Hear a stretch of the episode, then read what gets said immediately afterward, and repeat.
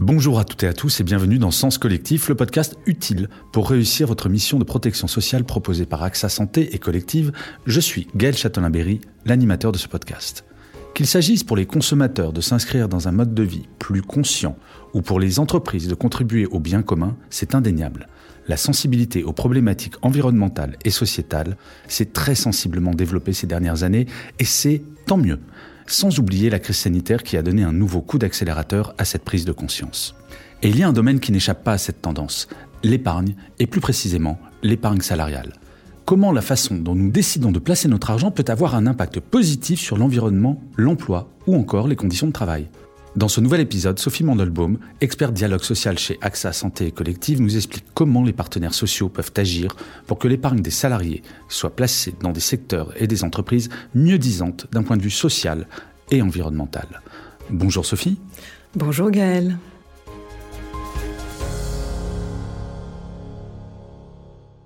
Alors, pour commencer, l'épargne salariale, d'où ça vient?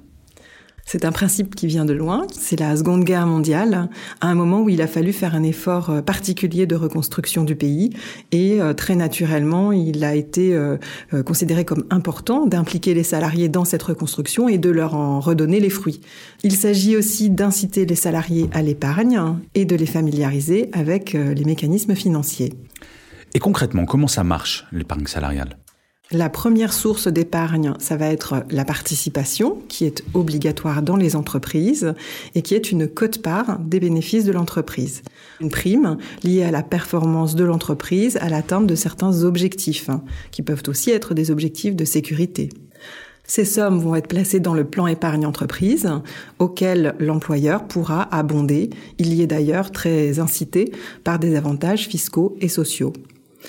Cet argent est ensuite confié à une société de gestion. Donc, par exemple, chez AXA, c'est AXA IM, qui va elle-même les placer pour les faire fructifier. Ainsi, les salariés bénéficient de leur épargne qui a fructifié pour financer leur projet de vie. On entend beaucoup parler en ce moment d'épargne responsable. Cette logique s'applique-t-elle aussi à l'épargne salariale? Oui, bien sûr. Et on considère que depuis 2017, l'investissement socialement responsable représente un quart de l'épargne salariale. Ah, tout de même. Et comment les chefs d'entreprise, DRH, représentants des salariés, peuvent-ils connaître les placements socialement responsables? Ce ne sont pas les partenaires sociaux qui vont euh, choisir les investissements, mais la société de gestion qui va leur proposer des fonds, dont des fonds ISR. Donc concrètement, les sociétés de gestion, elles observent le marché, elles essayent d'identifier les entreprises les plus performantes pour que l'épargne des salariés puisse fructifier le mieux possible. Mais bien souvent, il y a un équilibre à faire entre des investissements qui sont très euh, rétributeurs, mais très risqués, et des investissements plus, long terme et qui vont être moins rétributeurs mais plus stables. Mmh. Voilà, donc la société de gestion déjà propose une gamme équilibrée entre risque et performance. Donc ça veut dire que l'épargne des salariés est confiée à la société de gestion qui va les prêter à des entreprises qui elles-mêmes vont financer leur développement grâce à cet argent. Et en retour, ces sociétés donc euh, qui, qui auront réussi leur développement vont rétribuer le fonds d'investissement qui lui-même va restituer l'épargne des salariés de manière amplifiée.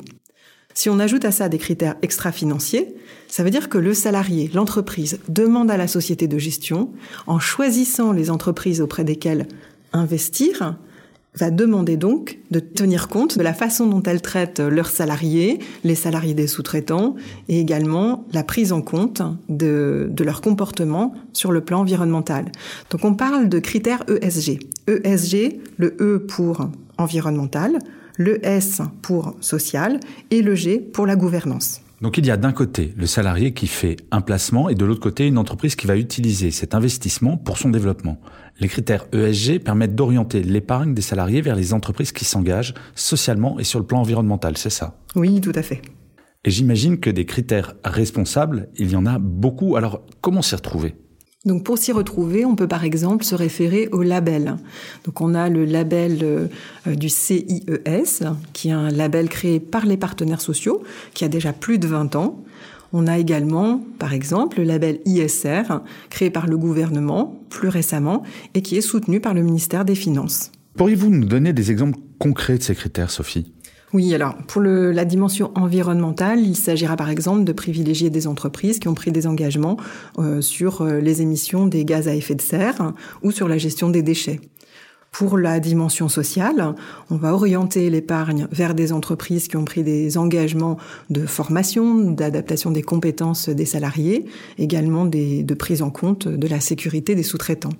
Pour le G de gouvernance, il s'agit de favoriser les entreprises qui ont, par exemple, de bonnes pratiques de rémunération de leurs dirigeants, euh, qui sont très impliqués dans la lutte anticorruption, ou encore euh, qui euh, sont promoteurs de l'égalité professionnelle avec la féminisation des conseils d'administration.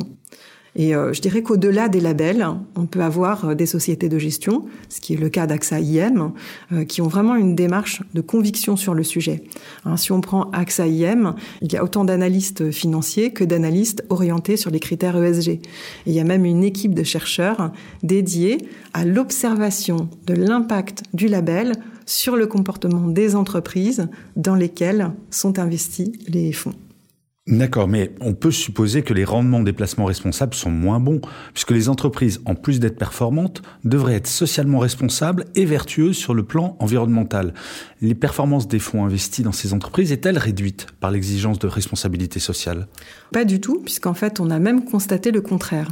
Euh, nos experts ont fait une étude comparative et on voit que pendant la crise euh, actuelle, la crise Covid, les entreprises qui avaient intégré ces critères sont plus résilientes et ont des meilleures performances que les autres. Du côté des actions, par exemple, au premier trimestre 2019, le groupe des entreprises ayant les moins bonnes notes ESG affichait une performance de moins 31% contre moins 15% pour le groupe des entreprises les mieux notées. Que doivent prévoir les partenaires sociaux pour garantir cette orientation responsable? Donc les partenaires sociaux dans l'entreprise, ils négocient habituellement sur les critères de l'intéressement, sur euh, les modalités du plan d'épargne entreprise, sur l'abondement lorsqu'il y en a un, et sur euh, l'information des salariés, qui est un sujet majeur. Et donc, dès le début de la négociation, ils peuvent partager et poser leurs exigences d'un investissement socialement responsable. Donc les partenaires sociaux peuvent aller plus loin et on le leur conseille d'ailleurs vivement.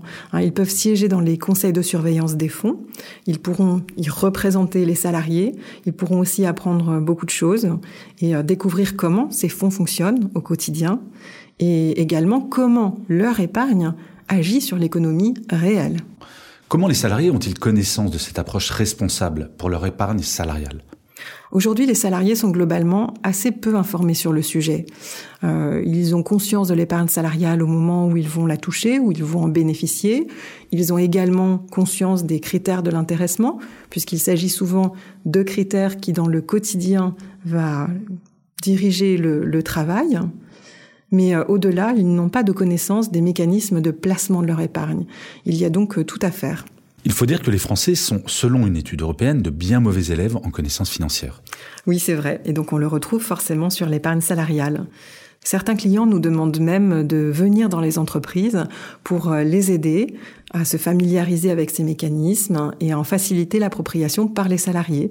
Donc euh, nous venons même à la sortie de la cantine pour euh, remplir ce rôle.